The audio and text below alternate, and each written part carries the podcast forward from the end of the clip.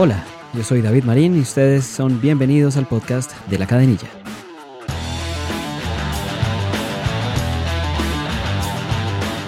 En esta oportunidad reproducimos el audio de la entrevista a Pedro Perico Delgado de la que participamos por gentil invitación del equipo de Señal Deportes y la Radio Nacional de Colombia. El segmento tuvo lugar horas después del maravilloso espectáculo de ciclismo del que fuimos testigos en la etapa 15 de la presente Vuelta a España. Esperamos que lo disfruten. Deportistas colombianos se siguen destacando en el exterior y lo ha hecho de qué manera Nairo Quintana. Es líder con ventaja de 3.37 hoy en la Vuelta a España ante Froome. El colombiano participó hoy en una etapa, la etapa 15, y dio un golpe de autoridad. Abrió un hueco con el británico Chris Froome, segundo en la general, después de esta etapa que ha ganado el italiano Gianluca Brambilla del Ethics. Ha llegado a Formigal, Ahora leemos un poco de crónica de la, de la que ha publicado el diario El País de Madrid, hablando de la grandeza, de la majestuosidad de Nairo Quintana. Brambila, que fue el ganador de la etapa, invirtió 2 horas 54 minutos 30 segundos, recorriendo esos 118.5 kilómetros entre Savillanigo y Formigal.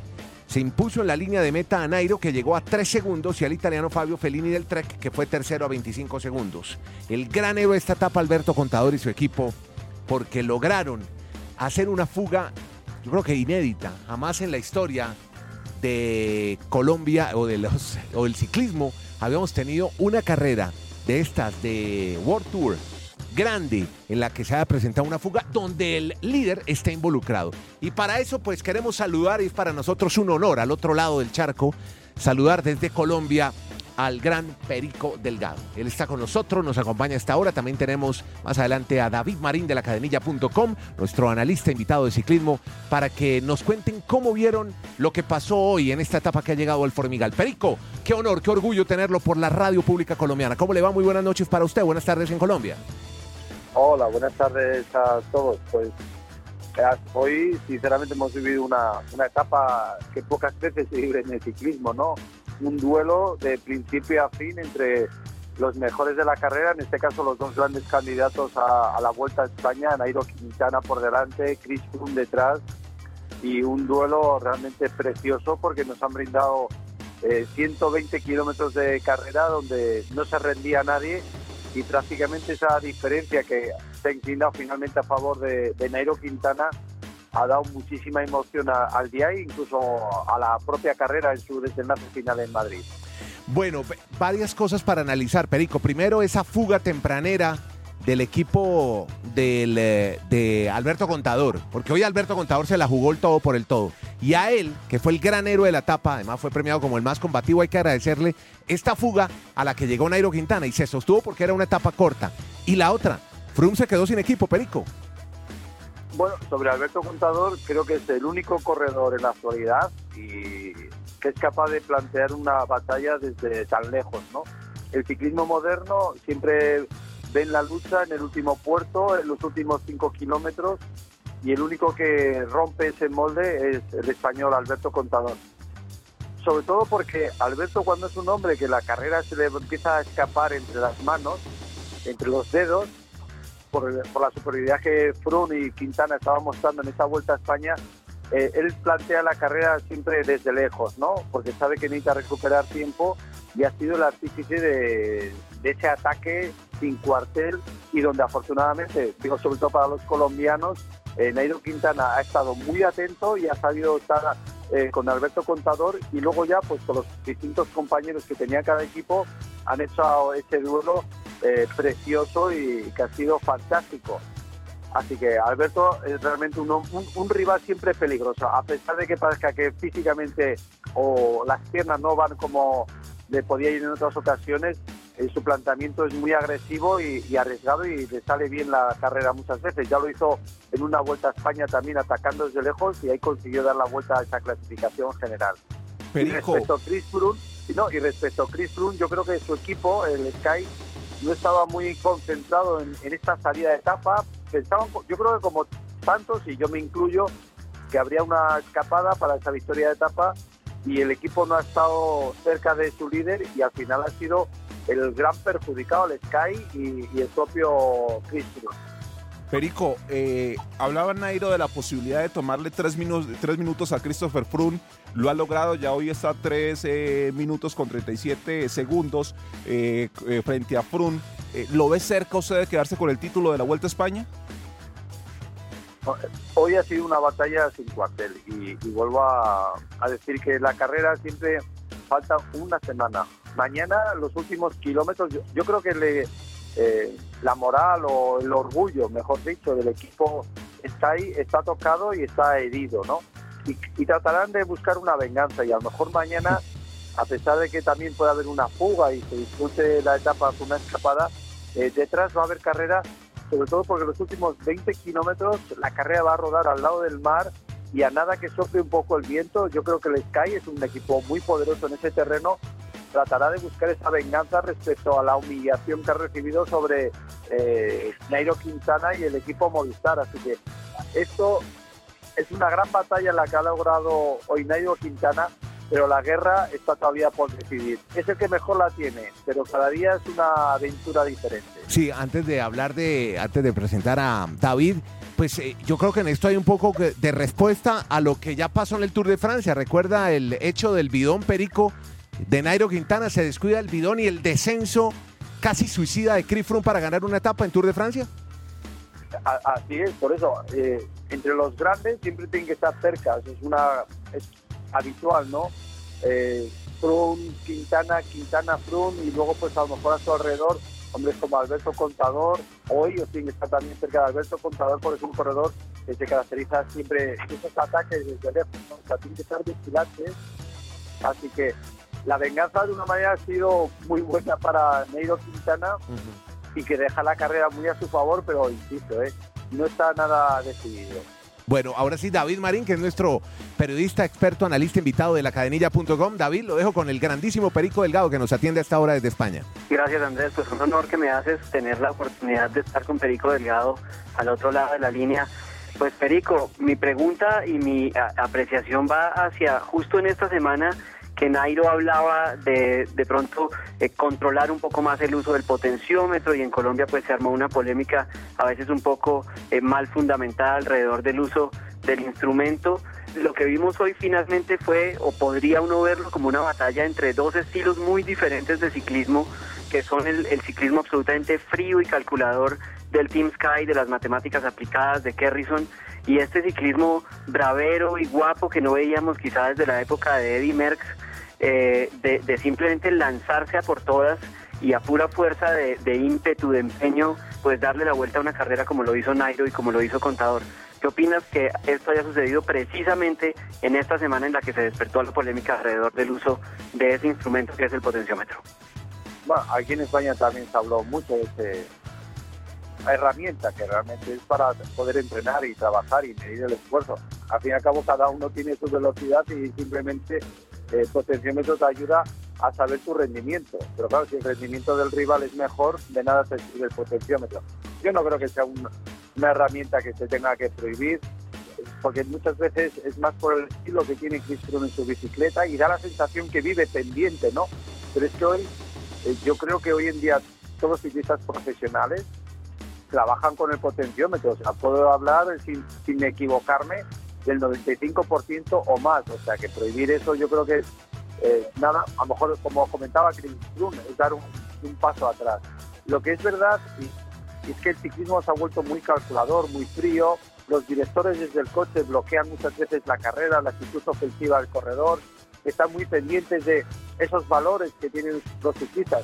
Hoy, por ejemplo, una vez más, como lo vivimos con Chris Froome en los lagos de Nol, cuando ganó Nairo Quintana, vemos que hasta que no faltan 5 kilómetros para la meta, el británico no se pone, como decimos aquí en España, las pilas, o no se pone realmente a tirar hacia adelante con fuerza, como teniendo, yo creo que desde el coche, que este corredor no tenga un rendimiento más de 5 kilómetros al máximo nivel, ¿no? Y eso a mí me da mucha, mucha lástima porque yo creo que Chris Froome es un gran campeón, es un corredor que hay que admirar y, vive yo creo tan pendiente de lo que le dicen que resta sus posibilidades eh, y su ambición en, carrera. Y posiblemente eso resta un poquito de, ese valor que tiene un corredor que ha ganado ya tres Tours de Francia, que está a punto de ganar la Vuelta a España, que está luchando ahora por ganar esta Vuelta a España. Y yo creo que eso muchas veces el aficionado eh, lo confunde, ¿no? El potenciómetro o el estilo del corredor, pero sobre todo viene más dado por las directrices que él recibe desde el coche, que le bloquea o, o no le hacen arriesgar. Yo creo que un campeón como él hoy tenía que haberse olvidado los últimos 10 kilómetros, haber ido hacia adelante olvidarse de sus valores en su rendimiento y haber hecho esa apuesta valiente, ¿no? Y en cambio ha estado siempre pendiente de lo que le decían desde el coche. A mí eso me da mucha pena a un corredor que yo creo que como muchos aficionados a este deporte admiramos, ¿no? Como esa a Chris Froome. Esa dependencia eh, es una lástima, ¿no? Porque yo creo que podríamos ver un Chris mucho más agresivo a la línea de cómo lo vivimos este año en el Tour de Francia. Aquí tienen enemigos duros y, tal vez no tiene esa confianza como en el Tour de Francia y es un corredor un cierto temor a la hora de, arriesgar. Sí, a propósito de eso, del potenciómetro y todo eso, hoy hay dos declaraciones con las que me quedo y quiero que usted las analice, Perico. Una que ha dicho Alberto Contador, una, una etapa como la de hoy crea afición, hace más aficionados y Contador se quejaba que las promociones de las vueltas ciclistas las estaban ahora haciendo en televisión y en cine, las hacían con los accidentes y las caídas. Y decía Contador, eso no es el ciclismo, el ciclismo es una etapa como la de hoy. Y hoy ha dicho Brambila, ganador de la etapa, fue una etapa de locos, una carrera de locos para locos. Esto le da más emoción al ciclismo de hoy. ¿Cómo, cómo ve estas carreras de hoy? Y ya lo decía David ahora, recordaba a Eddie Merckx que en su época no perdonaba ni las metas volantes, algo que hizo Nairo Quintana. ¿Qué piensa de lo que pudo haber pasado hoy? Es una, etapa histórica. Desde luego, o sea, respecto a Eddie Merckx, eh, en la historia del ciclismo en el Tour de Francia, creo que fue en el 71, se pone de amarillo un español, Luis Ocaña, que ganó luego el Tour de Francia en el 73, se puso líder sacando más de, no sé, 8 minutos a Merckx, y al día siguiente la, le preparó una batalla en un terreno llano, camino de Marsella, hicieron no 120 kilómetros como hoy, sino 200 kilómetros que tenía la etapa de persecución. Eddie con todo su equipo por delante y a un minuto todo el rato Luis Ocaña con su equipo para defender ese amarillo. Esa actitud está en el corredor, o sea, también es verdad que desde el coche los directores tienen poca maniobra. E, es el, el corredor que se siente capaz de hacer eso eh, para vengarse, ¿no? O para buscar sus oportunidades. Viene más de la mano del corredor que de un ciclismo ¿no? de época. Eso lo hacía Eddie lo ha hecho este año y ya lo hizo hace unos años Alberto Contador aquí en la Vuelta a España. Eso va en la firma del corredor. Pero es verdad que todo está hoy en día muy controlado y siempre se espera. Nairo Quintana, que lo hemos entrevistado hoy en televisión española, él decía que el planteamiento que tenían hoy era simplemente el último puerto. El propio director y el corredor. Y simplemente ha sido Alberto Contador quien ha hecho eh, dinamitar, explotar la carrera de, salida. Yo creo que eso va en el carácter del corredor y de una manera u otra, yo creo que no solo en España, sino en el mundo entero vamos a echar en falta este corredor Alberto Contador, que de momento no vemos ese perfil de ciclista valiente que decida hacer esa actitud en, carrera. Le vamos a echar mucho en falta y como comentaba, las imágenes de las desgracias, de los accidentes, eh, cualquier imagen cómica muchas veces acapara la atención de los medios de comunicación y cuando se vive un ciclismo de verdad épico e histórico, a veces no coge la repercusión necesaria, pero bueno, estamos todos obligados un poquito a, a darla esa importancia porque realmente lo vivido hoy en la Vuelta a España ha sido espectacular. Perico, eh, otro de los colombianos que está dando la pelea es Esteban Chávez. ¿Cómo lo ha visto? Hoy está de tercero en la general. Eh, ¿Cómo lo ve? ¿Cómo lo analiza usted el rendimiento de este ciclista? Y de otro lado, el momento hasta ahora con el que usted se queda en esta Vuelta a España. Yo creo que Esteban Chávez ha llegado mejor preparado que el año pasado, pero claro, eh, el nivel de físico que está demostrando Nairo Quintana y, Chris Froome es superior al resto, ¿no? Y eso le está obligando a correr un poco eh, a la expectativa, esperando su oportunidad. Yo creo que lo está haciendo francamente bien. Empezó un poquito en esas llegadas en montaña, eh, perdiendo un tiempo precioso, pero después de lo de ayer, de hoy, yo creo que es un corredor que, va a tener mucha importancia en esta última semana de carrera porque va a ir a más, está ambicioso y su equipo está muy bien estructurado y creo que va a ser si el Sky no consigue dar colorido en este, esta última semana de carrera, va a ser el Orica, el equipo de Esteban Chávez, quien va a dar, va a ser el gran adversario, aunque sea entre paisanos, el gran adversario de Nairo Quintana en esa apuesta de ganar la vuelta. Perico, eh, hablabas hace un segundo de la época, de la épica del ciclismo, pues mitológico casi. Eh, esta semana en la cadenilla.com hablábamos precisamente de esa, de esa dualidad Quintana-Froome y de cómo puede igualarse a otros duelos de esa misma eh, historia pues legendaria del ciclismo, Anquetil, Bobé. ¿Cómo ves el futuro de esa batalla, no solamente en esta Vuelta a España, sino de lo que se viene entre Froome y Quintana. Muchas veces se siente como que la gente percibe un poco que Froome es invencible y que el único que medio puede darle la batalla es Nairo Quintana, pero yo creo que en esta Vuelta a España lo que estamos viendo es que definitivamente son dos corredores muy parejos que nos van a brindar espectáculo por muchos años. ¿Cómo ves esa dualidad, esa nueva eh, pareja estelar del ciclismo dentro de esa gran historia épica, digamos, de los últimos 130 años del ciclismo? Ah, yo creo que hoy Nairo Quintana ha aprendido una gran lección, ¿no? A cargo de un auténtico maestro, que es Alberto Contador. Es que ese planteamiento que dentro de su equipo y él aceptaba de atacar el último puerto, a lo mejor no es el adecuado frente a un hombre como Chris Froome, que tiene que cambiar el, el planteamiento. Y yo creo que eso le va a servir mucho a Nairo Quintana en futuras ediciones de la Vuelta a España, del Tour, del Giro, de internarse de ese a veces carácter de Alberto Contador de kamikaze, ¿no? De me la juego y, a lo mejor salgo perdiendo. Porque yo creo que es la manera de poder vencer a, Chris Froome. Ahora mismo, el, Sky, el equipo de Chris Froome, corre muy ordenado y lo que hay que hacer es desordenar su equipo en primer lugar y luego ya ir a por él. Y es lo que ha pasado hoy. Por eso yo creo que Nairo hoy ha conseguido eh, entender, bueno, cómo puede ser el ciclismo espectacular para todos, para él, pero sobre todo el ciclismo de, los próximos enfrentamientos entre el británico y el colombiano a la hora de, ganar el Tour. O sea, yo creo que ha, tenido una gran lección, ha tenido un gran maestro con Alberto Contador y va a ser de una gran utilidad para los futuros enfrentamientos entre los dos grandes dominadores de las grandes vueltas. Pues Perico, muchas gracias por estar estos minutos con la Radio Nacional de Colombia. ¿Qué recuerdo le, trae Colombia?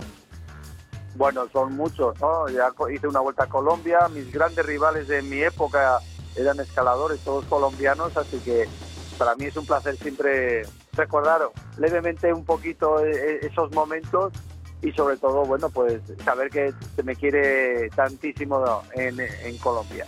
Si aquí apreciamos muchos ciclistas españoles como usted, como Perico, como contador, Hoy vamos a ver un testimonio de contador diciendo que es impresionante, sí, cómo, cómo, los colombianos los admiran a través de las redes sociales, en la carretera, cómo los van elogiando. Perico también es comentarista, decía Televisión Española. ¿Estaba usted también acompañando a José Ramón de la Morena? Hoy se estrena el nuevo espacio, ¿es así, Perico?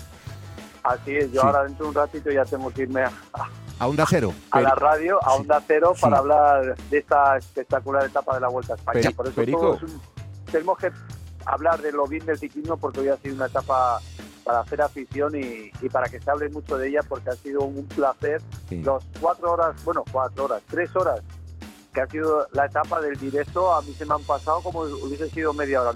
De pronto he visto que ya se acababa la etapa y me hubiese gustado que hubiese sido más larga. No, y nos encantaría seguir hablando de ustedes, esos ciclistas como Rubén Fernández, como Castro Viejo, que han sido tan, tan importantes en Movistar y ese nuevo ciclismo español. Perico, un abrazo grande y un saludo a José Ramón y mucho éxito en el nuevo proyecto en Onda Cero.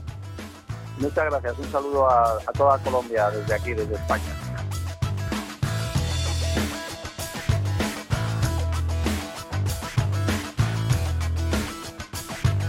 A nosotros en la Academia nos encanta contar con sus comentarios y por eso los invitamos a utilizar la grabadora de voz del inbox de Facebook para enviar sus mensajes acerca de este programa.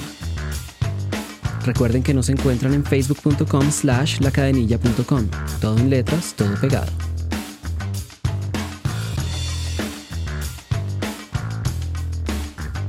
De nuestra parte ha sido todo. Esperamos contar con su audiencia en una próxima emisión.